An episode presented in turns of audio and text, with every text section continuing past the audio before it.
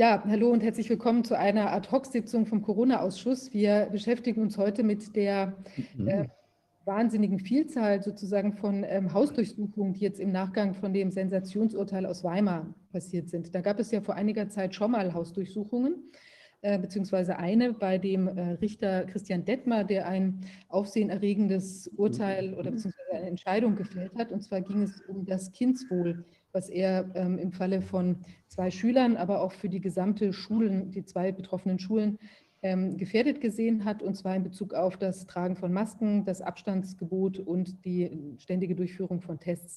Da war er zu der Entscheidung gelangt auf der Basis von drei Gutachten, äh, dass das eben kindswohlgefährdend ist, wenn die Kinder eben nach diesen Vorgaben in den Schulen sich aufhalten müssen. Äh, dieses Urteil ist dann ähm, von der, ähm, von der, also von dem Land, äh, Land Thüringen äh, angegriffen worden. Und zwar ähm, ging man da, wurde argumentiert, dass das irgendwie eine Rechtswegsverletzung darstellen würde. Inzwischen wissen wir vom Bundesverwaltungsgericht, dass der, das Familiengericht zuständig ist in solchen Fragen nach 1666 BGB, eben insbesondere weil ein für die Kindswohlsachen ein kurzer Weg zum Gericht zur rechtlichen Entscheidung ähm, vorgesehen ist, gesetzlich. Und ähm, ja, äh, gleichwohl, äh, also insofern ist eigentlich für Rechtsbeugung im Moment wenig Raum zu erkennen. Wir gehen da gleich nochmal näher drauf ein. Aber jetzt ist es so, dass nicht nur der Richter äh, mit einer Hausdurchsuchung überzogen worden ist, sondern ganz viele andere Personen, unter anderem die drei Gutachter, die diese Gutachten erstellt haben und ähm, mhm die, der, Verfahr der Verfahrensbeistand und es sind auch noch ähm, Leute, äh, Freunde äh, mit einer Hausdurchsuchung äh, überzogen worden. Wir haben jetzt zwei betroffene äh, Parteien da. Einmal ist es die Frau Professor Kämmerer. Sie hat das Gutachten erstellt in Bezug auf die Aussagekraft vom PCR-Test und dann haben wir noch den äh, Ulrich Masud beziehungsweise seine Frau Almut Masud. Sie sind beide hier, aber der äh, Beschluss zur Durchsuchung richtete sich gegen Frau Masud und der Vorwurf war oder die, die Frage, der nachgegangen werden sollte, war, ob eben eine, ich glaube, es nannte sich ein Kennverhältnis, eine Nähebeziehung zwischen dem Richter Christian Detmar und der Frau, äh, Frau Masud äh, äh, besteht. Besonders interessant ist jetzt hier an dem Vorgang auch noch, dass äh, Ulrich Masud und die Frau Ulrike Kämmerer sind ähm, beide Bundestagskandidaten für die Partei Die Basis im Land Thüringen und insofern natürlich auch, ähm, tja, wie will man sagen, herausgestellte Personen, wo es natürlich auch schwierig ist, wenn man da Dinge beschlagnahmt, man natürlich auch Einblick erhält, eventuell in äh, vielleicht auch parteiinternes Geschehen. Also insofern haben wir hier einen vielschichtigen Vorgang. Jetzt können wir ja vielleicht erstmal hören, äh, Frau Professor Kämmerer, was ist denn bei Ihnen heute vorgegangen?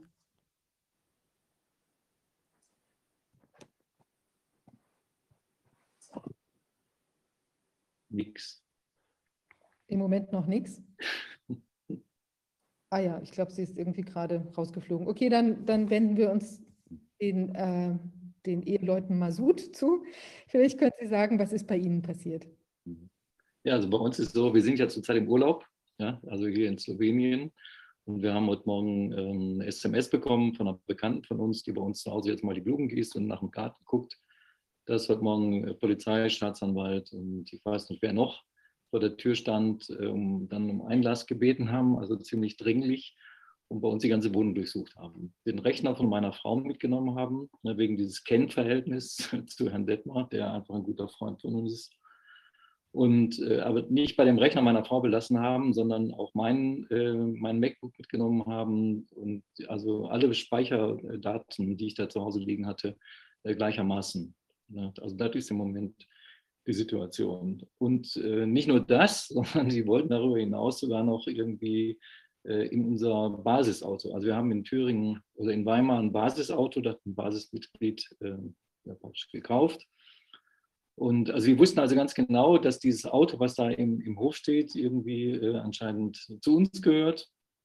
Und unsere Bekannte hat aber keinen Schlüssel von dem Wagen, konnte da auch, auch irgendwie nicht weitermachen. Ja, und mehr wissen wir jetzt im Moment auch nicht. Und dann äh, hat Almut heute Nachmittag noch einen Anruf bekommen von der Polizei. Ja, die haben also, auf den, äh, auf den AB gesprochen. Also irgendein Kriminalbeamter aus Weimar hat sich gemeldet, ein Herr Vogt. Und ähm, ja, ich möchte mich doch bitte mal melden. Also da wir hier überhaupt kein Netz haben, wo wir sind, wir sind hier völlig in der Pampa, muss ich jetzt morgen, und es war schon äh, nach sieben, als ich das gesehen habe, und dann muss ich jetzt morgen mal versuchen, den Mann zu erreichen, zu gucken, was er von mir möchte. Also das ist die Situation. Was mich an der Sache am meisten ärgert, muss ich fast sagen, äh, hat man schon mal eine Hausdurchsuchung und ist nicht dabei. Das ist wirklich schade. Ja, und ich finde es ich find's ungeheuerlich, dass, ähm, dass alleine die Tatsache, dass er mit jemandem befreundet mhm. ist und mit dem seit zehn Jahren zusammen singt mhm. und ähm, ja, halt befreundet ist, dass das ein Grund ist, um äh, in eine Wohnung einzu, äh, einzudringen auf so eine Art und Weise. Ich finde das erschütterlich.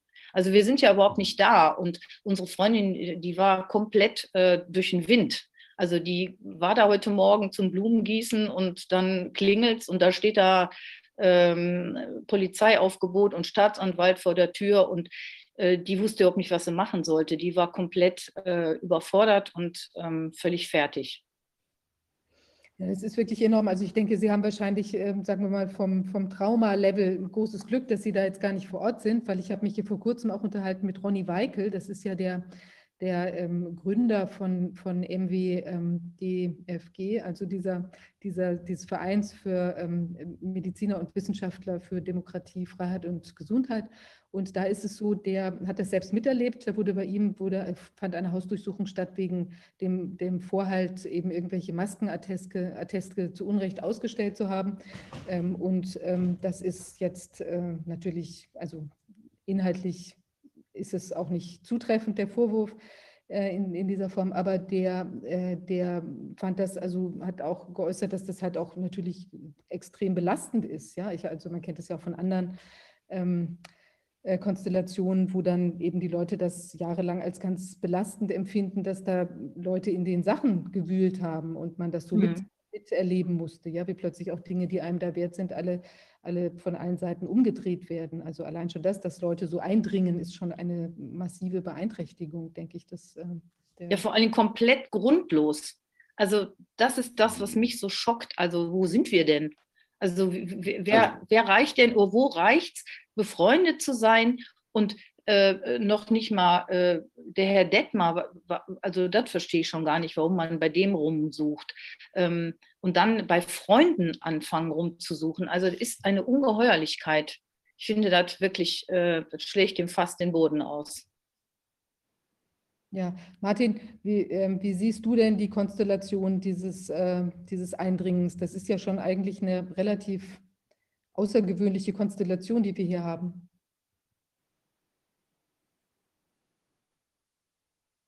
Du bist stumm geschaltet. Äh, ich, mein ganzes Leben besteht aus äh, Videokonferenzen und da gehört es erstmal zur Etikette, dass man erstmal ein Mikrofon äh, abschaltet, bevor überhaupt das los ist. Ähm, ja, äh, es geht ja hier darum, äh, dass äh, eine Durchsuchung erfolgt ist bei einer Person, die nicht selbst Beschuldigte ist. Da fällt der Blick auf Paragraph 103 der Strafprozessordnung, wo wir also äh, Folgendes ähm, ähm, äh, äh, lesen. Bei anderen Personen, sprich bei Nichtbeschuldigten, sind Durchsuchungen nur zur Ergreifung des Beschuldigten, eindeutig hier nicht der Fall, äh, sonst stünde das nämlich im Durchsuchungsbefehl, oder zur Verfolgung von Spuren einer Straftat oder zur Beschlagnahme bestimmter Gegenstände ähm, und nur dann zulässig, wenn Tatsachen vorliegen, aus denen zu schließen ist, dass die besuchte Personenspur oder Sache sich in den zu durchsuchenden Räumen befindet. So, ähm, ähm, so, und dann gibt es noch erleichterte äh, ähm, Durchsuchungsvoraussetzungen bei Staatsschutzdelikten, die hier nicht von Interesse sind. Und die Beschränkungen Absatz 2 äh, des Absatzes 1 Satz 1 gelten nicht für Räume, in denen der Beschuldigte ergriffen worden ist oder die er während der Verfolgung betreten hat. So, während der Verfolgung die Räume betreten hat, das äh, würde mich jetzt sehr äh, wundern. Ähm, hm. Die Frage ist, welche Spuren, welche, die Straftat, die ihm vorgeworfen wird, ist die Straftat der Rechtsbeugung. Welche Spur einer Rechtsbeugung, wenn es denn eine ist, wenn es denn eine wäre, ich spreche bewusst im Konjunktiv, weil äh, äh ich den Vorwurf nach den äh, Tatsachen, die mir äh, zur Kenntnis gelangt sind, nicht für belastbar halte. Äh, welche Spuren hätten dann in der Wohnung denn überhaupt gefunden werden können? Haben wir da irgendeine Vorstellung davon? Nix. Keine Ahnung. Noten. Ja, also ich meine, äh, da das Urteil nicht gesungen wurde, da der Beschluss vom, ich glaube, 8. April nicht gesungen wurde. Ja, vielleicht schon. Äh, äh, gehe ich mal davon aus, äh, dass das als Spur der Straftaten nicht ausreicht. Ich meine, ähm, ähm, wir müssen sehr stark überlegen, worauf gründen die eigentlich den ähm, Tatvorwurf der Rechtsbeugung, deren wegen hier gerade ein Ermittlungsverfahren läuft. Die Beschreitung des äh, Rechtsweges 1666 Absatz 4. Ähm, ähm, das äh, äh, ist offensichtlich auch innerhalb der Rechtsprechung umstritten. Das Oberlandesgericht in Jena hat ja bekanntlich äh, diesen Beschluss des Amtsgerichts Weimar aufgehoben. Und Achtung, die Rechtsbeschwerde zum Bundesgerichtshof zugelassen wegen grundsätzlicher Bedeutung. Ja, ähm, sowas macht ein Gericht nicht, äh, wenn es das Gefühl hat, dass man eine andere als seine eigene Auffassung nicht vertreten kann. In dem Moment, in dem ich aber sage, äh, ich kann eine andere Auffassung vertreten, ja, bin ich schon aus dem Vorwurf der Rechtsbeugung draußen. Das Urteil, äh, diese neue Entscheidung des Bundesverwaltungsgerichts, da wäre ich ein bisschen vorsichtiger mit der Interpretation. Äh, das Bundesverwaltungsgericht hat sich nicht direkt zur Rechtswegfrage geäußert, sondern hat gesagt, liebes Familiengericht, wenn du der Meinung bist, du bist da nicht zuständig, dann stell dieses Verfahren ein oder greife es gar nicht auf. Aber bitte verweise es nicht an das äh, Verwaltungsgericht, denn sonst passiert etwas, was diejenigen, die das Verfahren angeregt haben, auf gar keinen Fall wollten dann sind sie auf einmal Prozessparteien in einem streitigen Verfahren. Das ist ja bei einem Kinderschutzverfahren, beim Kindeswohlverfahren nach 1666 Absatz 4 BGB gerade nicht der Fall. Da gibt es kein streitiges Verfahren, sondern da ermittelt das Gericht von Amts wegen, was ist denn da los und was kann man denn da machen. Ja? So, also das heißt, die Rechtswegfrage ist vom Bundesverwaltungsgericht in meinen Augen nicht entschieden worden. Für viel aussagekräftiger halte ich eben, dass es eben auch oberlandesgerichtliche Entscheidungen gegeben hat, äh, die äh, also äh, eine Zuständigkeit der Familiengerichte auf der Folie 1666 Absatz 4 BGB für durchaus vertretbar gehalten haben. Das heißt also, die Rechtswegfrage kann nicht zum Vorwurf der Rechtsbeugung gereichen. Das Beweisergebnis, das da gefunden wurde, das kann auch nicht zum Vorwurf der Rechtsbeugung äh, gereichen. Man hat Beweis erhoben und er hat ein bestimmtes Ergebnis gehabt. Rechtsbeugen wäre es allenfalls, wenn Verfahrensbeteiligte keine Gelegenheit zur Stellungnahme bekommen hätten. Aber so wie ich das mitbekommen habe, man möge mich korrigieren, wenn ich hier äh, einer Fehlinformation aufsitze, ähm, liegen die Dinge ja so, dass äh, die Landesregierung in Thüringen, auch der Schulträger, also alle, die in irgendeiner Weise an diesem Verfahren beteiligt waren, die Möglichkeit hatten, sich zu diesem Beweisergebnis zu äußern äh, und äh, von dieser Möglichkeit keinen Gebrauch gemacht haben. Das heißt also, von einer rechtlichen Gehörsverletzung äh, sehe ich, kann, wenn das, diese Informationen zutreffen, auch keine Rede sein. Und dann möchte ich ganz gerne wissen, was dann übrig bleibt. Mhm. Ja? Und äh, erst wenn ich weiß, auf was für eine Tatsachengrundlage ein solcher Vorwurf gestützt wird, kann ich mir überhaupt Gedanken darüber machen, ob hier Spuren einer Straftat äh, aufgefunden werden können. Wie man allerdings, äh, das sind ja Dinge, die Rechtswegfrage, die liegt auf dem Tisch, die kann ich so oder so beantworten. Dazu muss ich nicht wissen, wen dieser Richter kennt. Das Beweisergebnis, das liegt auf dem Tisch. Da muss ich auch nicht wissen, wen dieser Richter kennt. Ähm, äh, also äh, auf der Basis der Informationen, die ich habe, lässt sich ein Durchsuchungsgrund nach 103 Strafprozessordnung im Fall der Eheleute Masud überhaupt nicht belegen. Hm. Ja, ich habe jetzt nicht Jura studiert, aber das sehe ich auch so. Man muss hier vielleicht noch mal eine Sache ergänzen. in diesem familiärer, in dieser familiären ähm, Rechtsfrage des 1666, auch Tatsachenfrage natürlich, weil deswegen hat er ja Beweis erhoben, ist, äh, gibt es zwei Beteiligte. Äh, einmal die Antragsteller, das sind, glaube ich, die Kinder gewesen in diesem Fall. Und einmal gibt es als weiteren Beteiligten das Land Thüringen. Äh, äh, Rainer, es war so, das ist ja die Anregung ist durch die Mutter erfolgt. Ja. Und, ähm, also insofern nicht Antragsteller, aber es ist eben diese Anregung ist erfolgt und dann muss ja der, der Richter sozusagen von Amts wegen in die Ermittlungen eintreten und gucken, ob da eine Kindswohlgefährdung da ist. Aber der andere Beteiligte ist das Land Thüringen, wenn ich nicht völlig daneben liege. Und dieses Land Thüringen als Beteiligter an dieser ähm, ja, Auseinandersetzung ist gleichzeitig diejenige Partei, die hier plötzlich dafür sorgt, dass äh, die Staatsanwaltschaft in Gang gesetzt wird. Mhm. Das ist schon merkwürdig. Also mindestens einen Interessenkonflikt wird man hier ausmachen können. Ähm, wie wir ja gehört haben, sind bei einer beteiligten Anwältin ist offenbar eine Akte mitgenommen worden.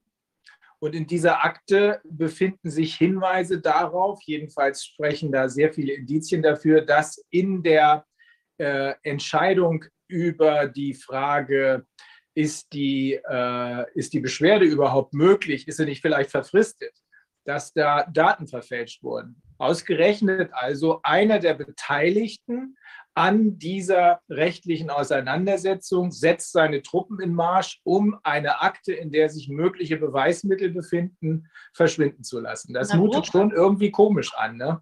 Klasse. Klasse. Wobei das, äh, ich weiß nicht, ob das tatsächlich der Fall ist, Rainer. Das ist, äh, das ist, also ob das jetzt, ob es da wirklich irgendwelche Hinweise gab oder solche Themen, aber das, ähm, äh, also es ist nur jedenfalls insgesamt merkwürdig, dass es halt sozusagen, es ist ja nicht ein Verfahren, was jetzt eine Rechtsbeugung zwischen zwei Privaten ist, ja, wo man sagen könnte, da streiten die sich jetzt halt um irgendwas und der Richter ist irgendwie dem, dem Partner aus dem Tennisclub irgendwie gewogen und urteilt in dessen, zu dessen Gunsten, sondern wir haben ja wirklich eine staatliche äh, Seite und wir haben die andere Seite und das ist natürlich sehr schwierig. Ja, und wir haben die staatliche Seite, die gleichzeitig ihre Maschine in Gang setzt, um zum Beispiel diese Akte mitzunehmen. Jedenfalls ist das Bestandteil der gerichtlichen Auseinandersetzung. Ich weiß, dass die Kollegin das auch in der, ähm, in der Revisionsinstanz, also da, wo die Nichtzulassungsbeschwerde zugelassen wurde, äh, wo die Revision zugelassen wurde, dass sie das argumentiert hat. Also es gibt schon konkrete Hinweise darauf. Also ich finde es zumindest, man kann natürlich sagen, es ist alles harmlos, wer weiß, die meinten das alle nur gut, die wollten, dass sich alle freuen, deswegen überrascht man die Leute mal morgens. Ist ja auch sehr spaßig, habe ich gehört. Aber andererseits könnte man auch auf die Idee kommen, dass die Beweismittel vernichtet werden sollen oder dass es um Strafvereitelung im Amt geht. Aber es wird man im weiteren Verlauf vielleicht noch sehen. Ja, es ist so, Ulrike Kämmerer, sie ist da, aber sie kann irgendwie ihr Mikro nicht benutzen. Ähm, Frau Kämmerer, vielleicht könnten Sie sich äh, einfach nochmal telefonisch einwählen oder geht es jetzt? Geht's jetzt? Bin ich jetzt ja. zu hören? Ja. ja. Ah, okay. Ja, man ist ja etwas eingeschränkt, wenn einem seine üblichen Geräte plötzlich alle abhanden gekommen sind. Ja, also Laptop weg, Handy weg, neues Handy weg. Also das war ja noch völlig unbenutzt. Das war quasi ein Geschenk von meinem Bruder, um jetzt mal mein uralt Handy zu ersetzen. Ich habe denen gesagt, Leute, das ist ähm, völlig leer, aber das haben sie mal auch sicherheitshalber mitgenommen. Es könnte ja was drauf sein. Ja. Ist schon sehr überraschend sowas, ja, muss man tatsächlich sagen. Wenn die dann da früh, man will gerade zur Arbeit gehen, äh, plötzlich da ähm, vor der Tür stehen und sagen, ja, sie müssen da was suchen. Sage ich, ja, was suchen sie denn überhaupt? Ja, hier ist der Beschluss. Und wenn dann auch diejenigen, die da suchen, gar nicht wissen, was sie suchen, weil sie nicht wissen, worum es geht, das ist ja das Beste, ja. Also und also ähm, und gleichzeitig waren die ja witzigerweise, oder naja, witzigerweise, gleichzeitig waren die ja bei mir in der Privatwohnung und im Büro in der Klinik, um das auch zu durchsuchen. Und dann, äh, ich kann ja nicht an zwei Stellen gleichzeitig sein, das ist eine Stunde Fahrradweg dazwischen.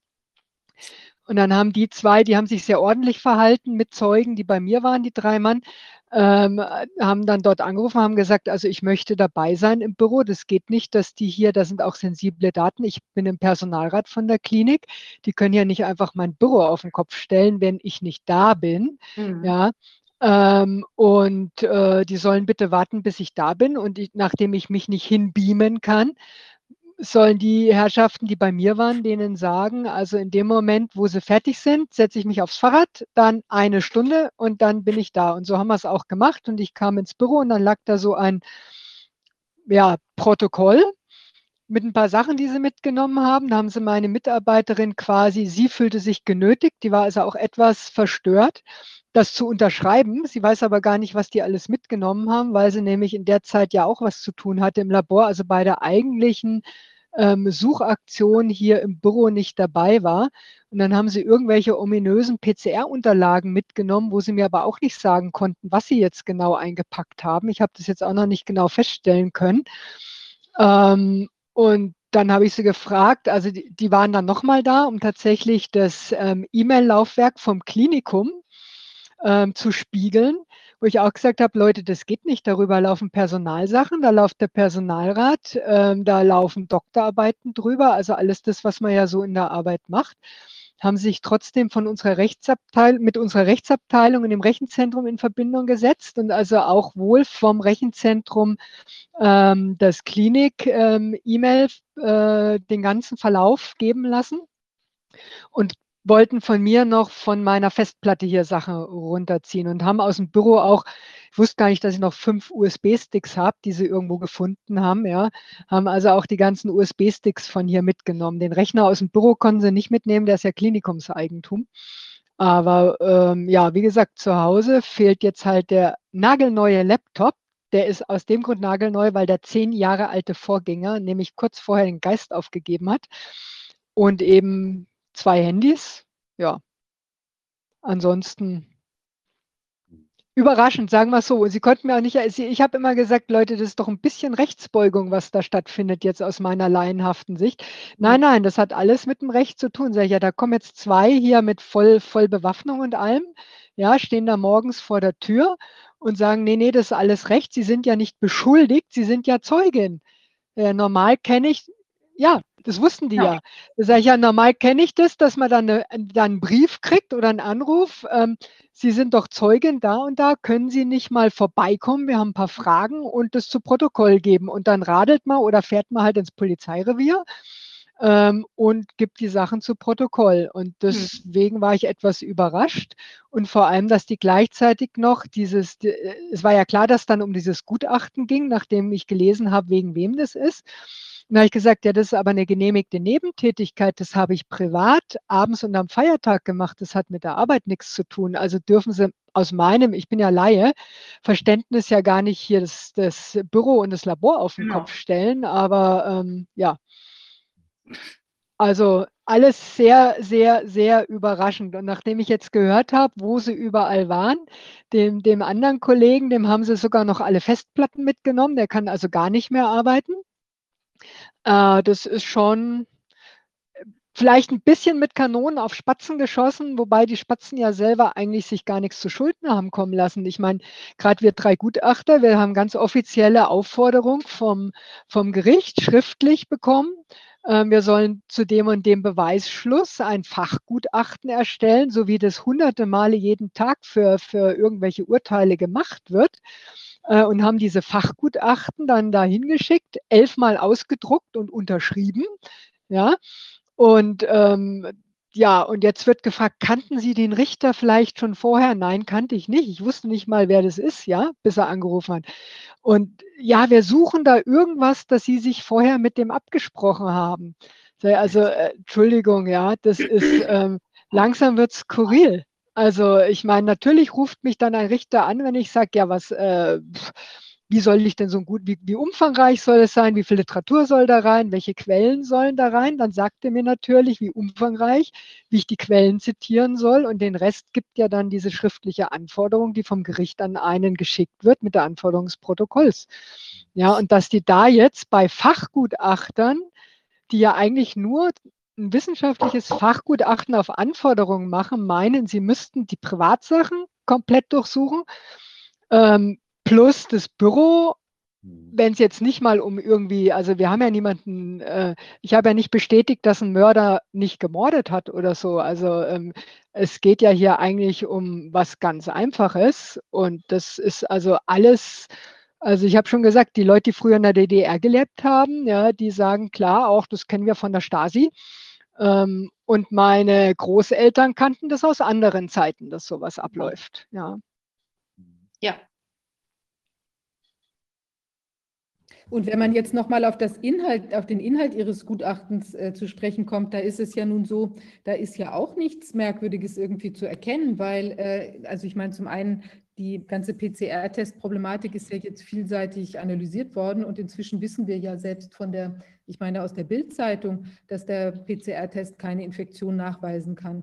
Äh, war das in der Bild? Ich bin nicht ganz sicher. Auf jeden Fall ging es jetzt, jetzt auch durch sozusagen die Altmedien, dass das genau so ist. Da ist es bestätigt worden. Und wir wissen ja auch von den Einschränkungen, die die WHO dann über die Zeit vorgenommen hat, dass es eben nur eine bestimmte Anzahl CT-Wert und so weiter sein soll also ähm, der noch aussagekräftig ist und zweimal gemacht werden muss, der Test und so weiter. Also im Prinzip ist ja bei all dem äh, der, der ganzen Problemelage, die, die ist ja auch inhaltlich jetzt belegt auch und da ist ja auch in dem Gutachten gar nichts Seltsames zu finden. Also ich meine, abgesehen davon, dass es nicht vorgetragen wurde, auch da ist gar kein Ansatzpunkt. Das ist wirklich äh, bizarr.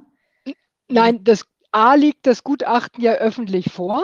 Das, ja. B ist da nichts jetzt ähm, äh, drinnen, was nicht mit Fachquellen und Zitaten belegt wäre. Darum geht es ja. Also es ist ja jetzt nicht irgendwie eine Geheimwissenschaft, die da irgendwas völlig Neues ähm, auf den Tisch gebracht hätte, sondern das ist ja tatsächlich etwas, wo jeder, das ist ja kursiert ja überall auch im Internet, kann ja jeder die Quellen, die sind ja öffentlich zugänglich, nachprüfen. Das sind sowohl Fachpublikationen als auch Meldungen von Regierungen, vom RKI und auch ein paar von Pressemeldungen.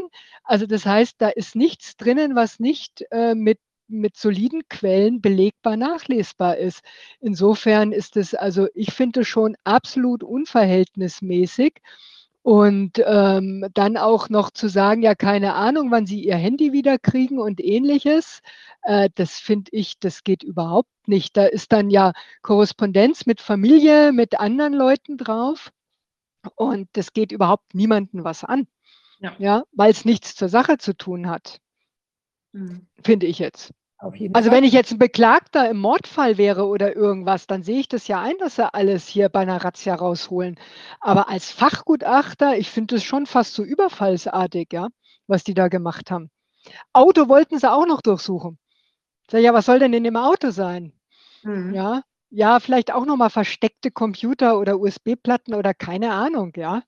Also ähm, es steht in dem Beschluss alles drinnen, ja. Und der Beschluss ist vom Amtsgericht und Staatsanwaltschaft Erfurt. Und interessanterweise ist dann Stempel drauf 22. Juni. Also das heißt, es kann ja auch keine Gefahr im Verzug gewesen sein, sonst hätten sie nicht bis heute gewartet. Mhm. Mhm.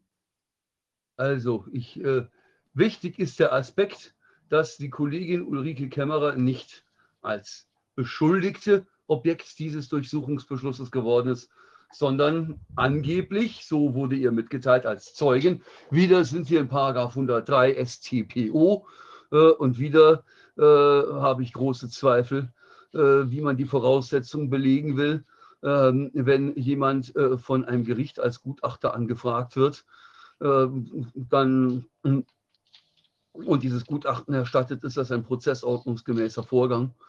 Äh, Warum das einen Durchsuchungsgrund bieten soll, um Spuren einer Straftat oder bestimmte Gegenstände zu beschlagnahmen, die ja nicht irgendwelche Gegenstände sein dürfen, sondern mit dem Tatvorwurf irgendwie in Zusammenhang stehen müssen. Ja? Ähm, das ist genauso wenig belastbar wie äh, bei den Eheleuten Masud. Und jetzt ist es ja in Ihrem Fall äh, so, Frau Kämmerer, Sie sind ja auch ähm, Bundestagskandidatin für die Partei Die Basis. Also das ist ja schon irritierend, dass wir jetzt hier zwei Personen einmal Freunde in dem Ort äh, Weimar, also es ist ja auch ein jetzt nicht riesig großer Ort, da können ja auch ganz viele andere Leute theoretisch oder überhaupt mit, äh, mit äh, Christian Detmar befreundet sein. Also jetzt wird ausgerechnet, ähm, ein, ein Freund, eine Freundin werden jetzt aufgesucht, wo eben ein, einer der Beteiligten ähm, dann auch Bundestagskandidat ist. Das ist ja schon irritierend. Also ich meine, die, die Prozentzahl von Leuten, die da jetzt mit der Basis zu tun haben in diesem Vorgang, die ist ja exorbitant hoch. Und äh, wir haben jetzt hier auch noch Alke Fontes von der Basis äh, zugeschaltet. Ähm, was, was, sagt, was sagen Sie denn dazu? Ja, ich bin schockiert. Also wir sind äh, eine außerparlamentarische Opposition. Ja, natürlich ähm, haben wir uns gegründet, weil die uns sehr besorgt, die demokratischen Verhältnisse, die dazu geführt haben, dass diese Maßnahmen in dieser Form ähm, hier die ganze Zeit aufrechterhalten wurden oder überhaupt eingeleitet wurden. Ähm, wir möchten gerne in den Bundestag, um diese Verhältnisse zu klären und zu ändern natürlich mit einer großen Stärke. Und ähm, dann werden unsere Kandidaten, ähm, die sich demokratisch auf eine Liste wählen lassen haben von Mitgliedern der Partei, ähm, werden hier als Zeuge, vor allem, also das Verrückte ist ja, hier wurde ja ein, ein staatliches Verfahren angeregt, wo jemand äh, als Zeuge berufen wurde in einem oder als Gutachter in einem Prozess, demokratisch, also tiefste Demokratie, Gewaltenteilung, ja. Und dann, ähm, und dann ist diese Zeugin ähm, Bundestagskandidatin und dann wird sie behandelt wie, wie Verbrecher, ja. Genauso äh, der Uli Masud. Also das ist, als, als wäre man hier ähm, auf dem Weg, die Opposition auszuschalten, bevor sie zu viel Kraft erlangt. Mhm. Ja. ja. So würde ich es auch sehen. Ja. Was ich auch erstaunlich finde, ähm, wir haben in Weimar mit, unserem, ähm, mit unseren Basismenschen ähm, ein Auto gekauft äh, gemeinsam und haben das auch folieren lassen mit äh, Aufklebern. Und das steht bei uns im Hof, weil man uns schon zweimal den Außenspiegel abgetreten hat und äh, kaputtgeschlagen. Deswegen steht das jetzt bei uns im Hof. Und ähm, interessanterweise wollten sie von unserer Bekannten, die jetzt zufällig heute im, äh, bei uns in der Wohnung war, ähm, die, den, äh, das Auto durchsuchen. Und die wusste da überhaupt nichts von und äh, war völlig genauso verstört und hat gesagt, wie Auto, keine Ahnung, weiß ich überhaupt nichts von. Und also, äh, wie kommen die da drauf, dass das Auto, was mit mir zu tun hat, und da, da sind sechs Parteien, die im Hof stehen, wieso ist das Auto, wieso wird das mit mir in Verbindung gebracht? Ich finde das alles unfassbar. Was ich sehr komisch finde oder sehr ähm, also es ist so, wir, wir haben uns äh, von Anfang an gegen die Zwangsmaßnahmen gewandt. Wir haben von Anfang an gesagt, dass das hier unsere freiheitlichen demokratischen Grundrechte einschränkt und ähm, haben bezweifelt, ob das, was unseren Kindern an den Schulen angetan wird, mit Masken und Abstand und dann eben mit diesen Testpflichten, ob das überhaupt irgendwie mit Grundrechten zu tun hat und ob das vor allem im Verhältnis ist. Ja? Und haben eindeutig äh, auch formuliert, dass hier das rechtsstaatlich ähm, also untersucht werden muss und entsprechende Konsequenzen im Zweifelsfall dann auch äh, gefunden werden müssen. Und ähm, mehr haben wir ja nicht getan. Genau das, was jeder Politiker, jede Partei als Pflicht hat und was da draufsteht. Also, und, ja. und für diese Sache, dass wir nur auf den Grund gehen und diese Sache untersuchen, wird man hier in dieser Form völlig undemokratisch äh, äh, verfolgt. Ja. Also, und es ist Heute ja, ist für mich ist meine Welt zusammengebrochen. Wenn ich dazu noch etwas ergänzen darf. Seit dem 22. Juni liegt ein Sonderbericht des Landesverfassungsschutzes Nordrhein-Westfalen vor über die Corona-Leugner-Szene. Und vielleicht äh, werde ich diesen Bericht mal zum Aufruf bringen, um äh, da mal äh, vorzulesen, wie äh, man dort den Corona-Leugner definiert. Er hat nämlich tatsächlich da eine Definition erfahren. Äh, und das, glaube ich, lese ich am besten mal vor. Das ist auf der Seite 13. Der Bericht ist um die 180 Seiten äh, dick. Äh, und äh, äh, jetzt, äh, jetzt müssen wir mal gucken, runter auf die Seite 13. Wo habe ich es denn hier? So, zack. ich zitiere im Original Ähm, Moment, das muss ich mal hier so ranmachen. Wer Kritik in Sachfragen äußert und nicht per se die Gesellschaft in ihrer Verfasstheit äh, als demokratischer Rechtsstaat überwinden will, gilt als ein Kritiker des Regierungshandels. Wer die Existenz der Corona-Pandemie grundlegend in Abrede stellt, wird im Folgenden als Corona-Leugner bezeichnet.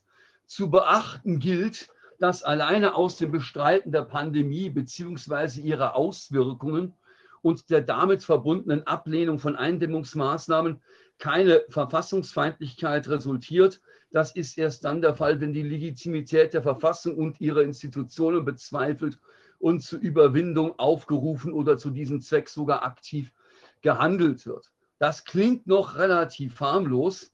Spannend wird es jetzt auf der Seite 54. So, äh, da muss ich jetzt mal ein bisschen runterscrollen hier. Augenblick, dann lese ich noch einmal vor. Äh, ich werde den Bericht auch nochmal äh, genauer analysieren. Das sind bloß die, äh, einige besonders auffällige Stellen. Ähm, äh, dort werden einige ähm, äh, Beispiele äh, genannt, welche Aktionen äh, diese Corona-Leugner so machen. Ja, Aktionsformen. Ja? Die Personen der Corona-Leugner-Szene, so heißt es zunächst in der Einleitung auf Seite 49, führen ein breites Spektrum an Aktivitäten durch. Sie sind um eine große Außenwirkung bemüht. Andere Menschen sollen überzeugt, im Sprachgebrauch der Szene aufgeweckt und für die Ideen und Visionen begeistert werden, die spricht insgesamt für einen missionarischen Charakter dieser Bewegung. Also, dass ich andere Menschen von meinen Ideen überzeugen äh, will, ist missionarisch. Das ist. Äh, also könnte man, könnte man jeder Partei unterstellen. So, ja, ja. Der öffentlichen Beobachtung ihrer Aktivitäten sind sich die Corona-Leugner bewusst. Die verschiedenen Aktivitäten sind im Folgenden aufgeführt und werden kurz erklärt. Und dann, Achtung, Seite 54, äh, habe ich äh, äh, Bannerflieger und auf der Seite 55 der zweizeilige Text dazu. Mit Spenden wurde in mindestens einem Fall ein Flugzeug angemietet, das ein Banner mit Werbung für ein Corona-Leugner-Netzwerk am Himmel präsentierte. Oh, krass. Damit kann ja nur der Corona-Ausschuss gemeint sein. Hm. So, ja. So, das heißt also, ähm, äh, man, die Frage ist ja nicht die Definition. Ja? Ich äh, äh, kann ich glaube, niemand in dieser Runde kann, muss sich vorwerfen lassen, äh, den Staat, die Demokratie und ihre Institutionen beseitigen zu wollen, sondern äh, was uns alle wohl ähm, äh, in der Partei Die Basis, der ich ja selbst auch angehöre, für die ich ebenfalls als Listenkandidat aufgestellt bin und jetzt mittlerweile auch als Direktkandidat, ähm, die möchte innerhalb der Institutionen äh, die hm, personelle Besetzung äh, der Staatsämter verändern. Das ist Demokratie, dass eine Regierung zur Disposition des Volkswillens steht. Äh, und dazu gehört es eben, dass man eine Partei gründet, Kandidatinnen und Kandidaten aufstellt, zu Wahlen antritt in der Hoffnung, dass man die bisherigen Amtsinhaber, Schrägstrich innen, auf ihre, aus ihren Positionen verdrängen kann. So hat Demokratie immer funktioniert. Ähm, Warum das jetzt, wenn man die Corona-Maßnahmen in Frage stellt, auf einmal anders sein soll, habe ich bis heute nicht verstanden. Hm. Herr Schwab, Aber, hm? ja, also ich gehe mal davon aus, äh, äh, dass, das, äh, dass dieser Livestream hier möglicherweise ebenfalls als verfassungsschutzrelevant eingestuft wird. Was wir hier machen, ist nichts anderes als eine strafprozessrechtliche Bewertung von sehr tief schürfenden Grundrechtseingriffen, äh, die äh, jetzt heute im Laufe dieses Tages passiert sind. Mhm. Ja? Herr Schwab, das heißt aber auch, wenn ich das gerade richtig verstanden habe, der Begriff Corona-Leugner ist dann völlig in Ordnung, ne? Den darf man dann benutzen. Der ist ja jetzt sogar definiert. Habe ich das der, richtig verstanden? Der ist jetzt sogar definiert.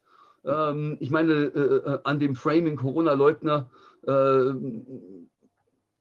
erhebt sich ja ein ganz erhebliches Störgefühl, weil Leugner in dem äh, Sprachgebrauch, in den er eingebettet ist, ja bedeutet, äh, es verschließt sich jemand, Klammer auf, bewusst, Klammer zu, unumstößlichen Wahrheiten. Und gerade bei Corona haben wir gesehen, unumstößliche Wahrheiten gibt es nicht. Mhm. Ähm, äh, sondern das ist eine Frage des wissenschaftlichen Diskurses. Und wenn man ihn endlich zuließe, anstatt äh, alles Mögliche zu tun, um ähm, wissenschaftliche Forschungsergebnisse, die das Regierungshandeln in Frage zu stellen, geeignet sind, äh, möglichst unter den Teppich zu kehren, ne, dann wären wir bei der Überwindung der Corona-Krise vielleicht schon wesentlich weiter. Mhm. Also ich muss auch ehrlich sagen, ähm, eine Regierung, die davon überzeugt ist, dass äh, äh, sie das Beste für die Menschen tut und sich um hart um ihre Entscheidungen ringt.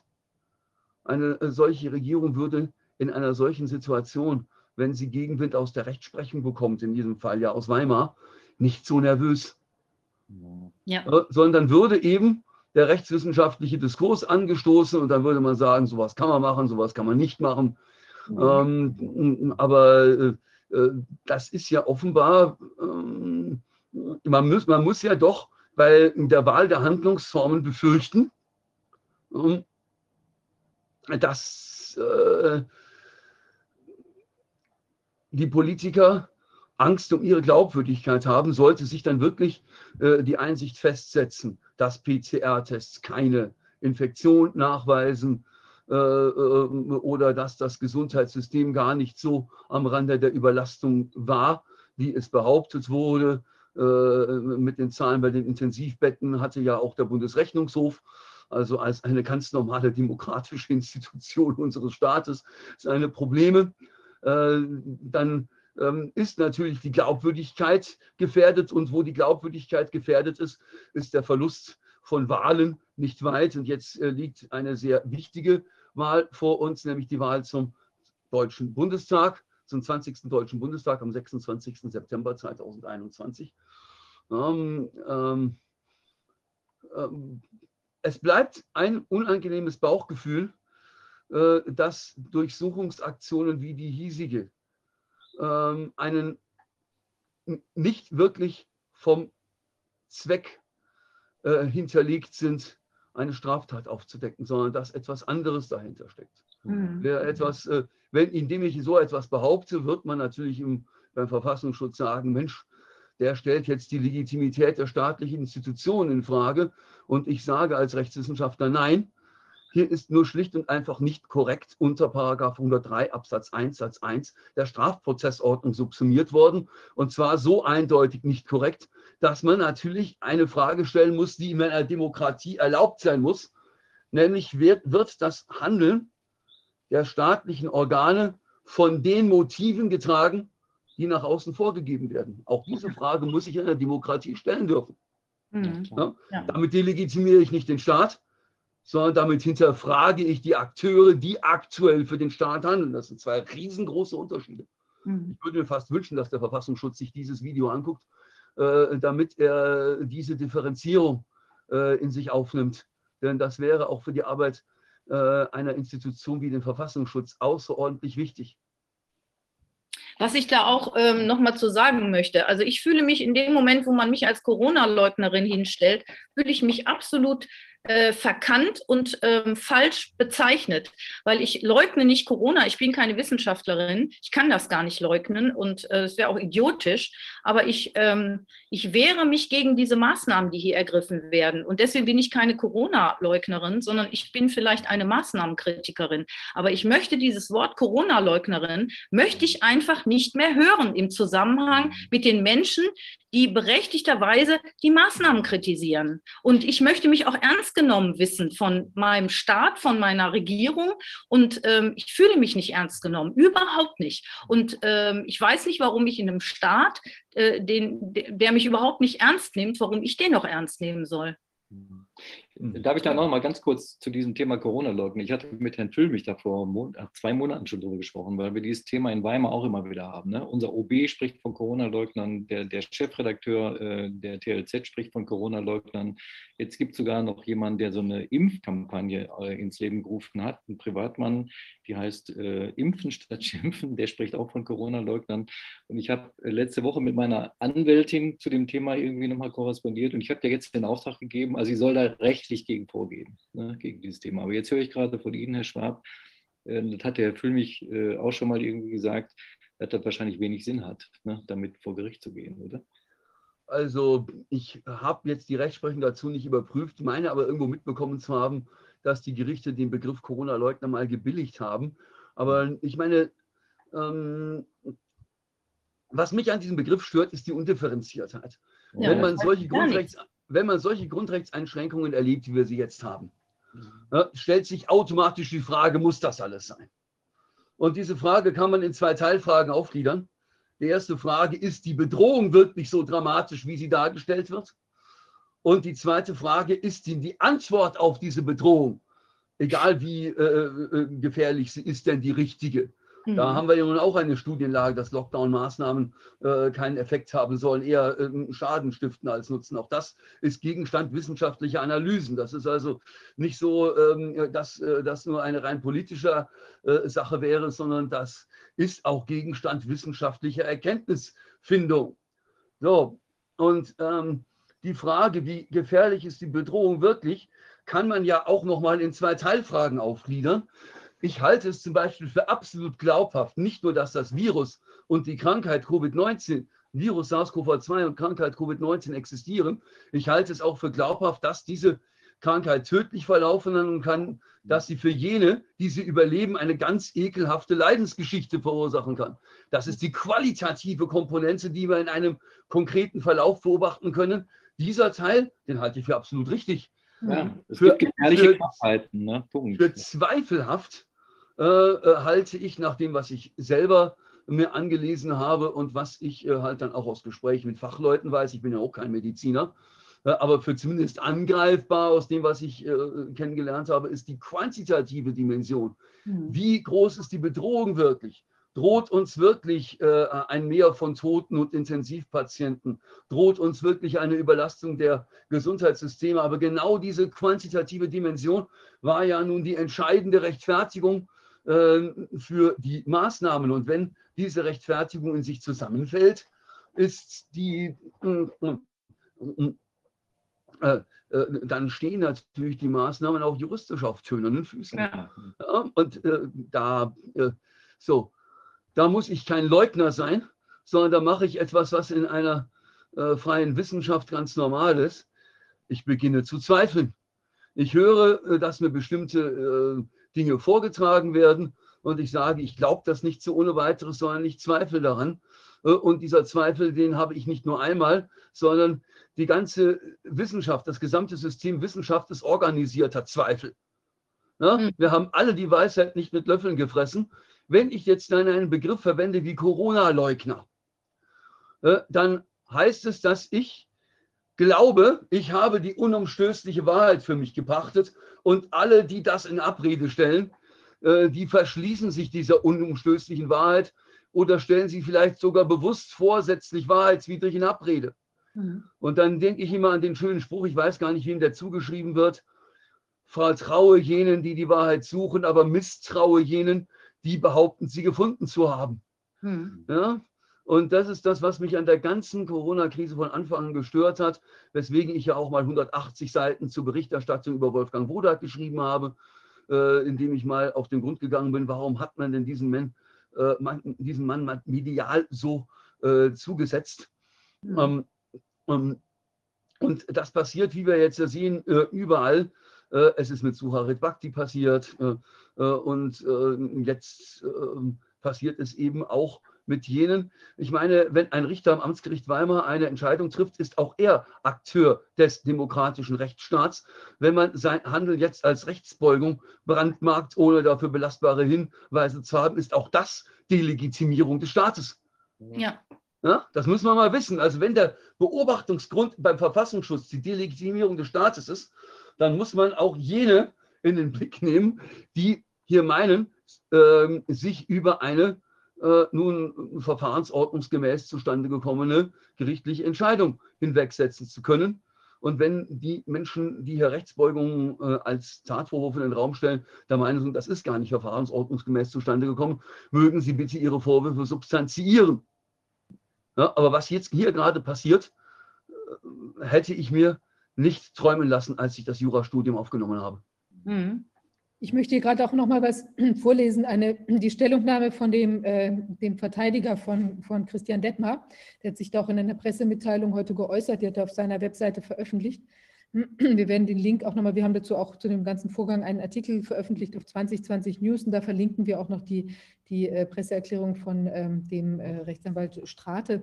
Und er schreibt hier, also auch in Bezug auf den, den Vorwurf, wir hatten ja schon die Thematik mit, dem, äh, mit der angeblichen Rechtswegseröffnung, da hat also Strate, Rechtsanwalt Strate auch nochmal das äh, ähm, artikuliert, was du, was du, Martin, auch schon gesagt hattest. Und er führt jetzt hier nochmal äh, noch mal zu dem zu der Thematik der, des angeblichen Vorabkontakts aus, ja, oder dieser, ob da irgendwelche Abstimmungen gelaufen seien, äh, schreibt, soweit das Amtsgericht Erfurt auch darauf abstellt, Herr Detmer habe im Vorfeld seiner Entscheidung mit verschiedenen Personen, insbesondere den Sachverständigen, äh, gesprochen und ihre Bereitschaft zur Gutachtenerstattung ausgelotet, verkennt das Amtsgericht, dass das Verfahren nach den Paragraphen 24 und 26 Familien ähm, äh, FAMFG ein Verfahren von Amts wegen ist. Der Richter kann in der Vorbereitung seiner Entscheidung mit jedem sprechen, der ihm als Informationsgeber und Erkenntnisquelle hilfreich ist. Er kann initiativ entscheiden, ohne auf Anträge oder auch nur Anregungen Dritter angewiesen zu sein. Und Strat schreibt abschließend, die Entwicklung dieses Verfahrens macht um den Rechtsstaat Angst und Bange. Sein Effekt ist die Einschüchterung einer, Einschüchterung, Einschüchterung einer unabhängigen Richterschaft. Ja. Noch dazu sehen wir eben diesen weiteren Aspekt auch der, der Einschüchterung von oder des Nicht-Zurückschreckens in, in, in dieser übergrifflichen Weise auf Zeugen zuzuschießen, selbst auf Personen, die jetzt eben durch ihre äh, Kandidatur für das urdemokratische Organ äh, Bundestag äh, auch noch in besonderem Licht stehen. Also es ist wirklich, also ich bin auch, äh, wie will man sagen, wirklich äh, beeindruckt von dem Geschehen, ja. Ja. Ja.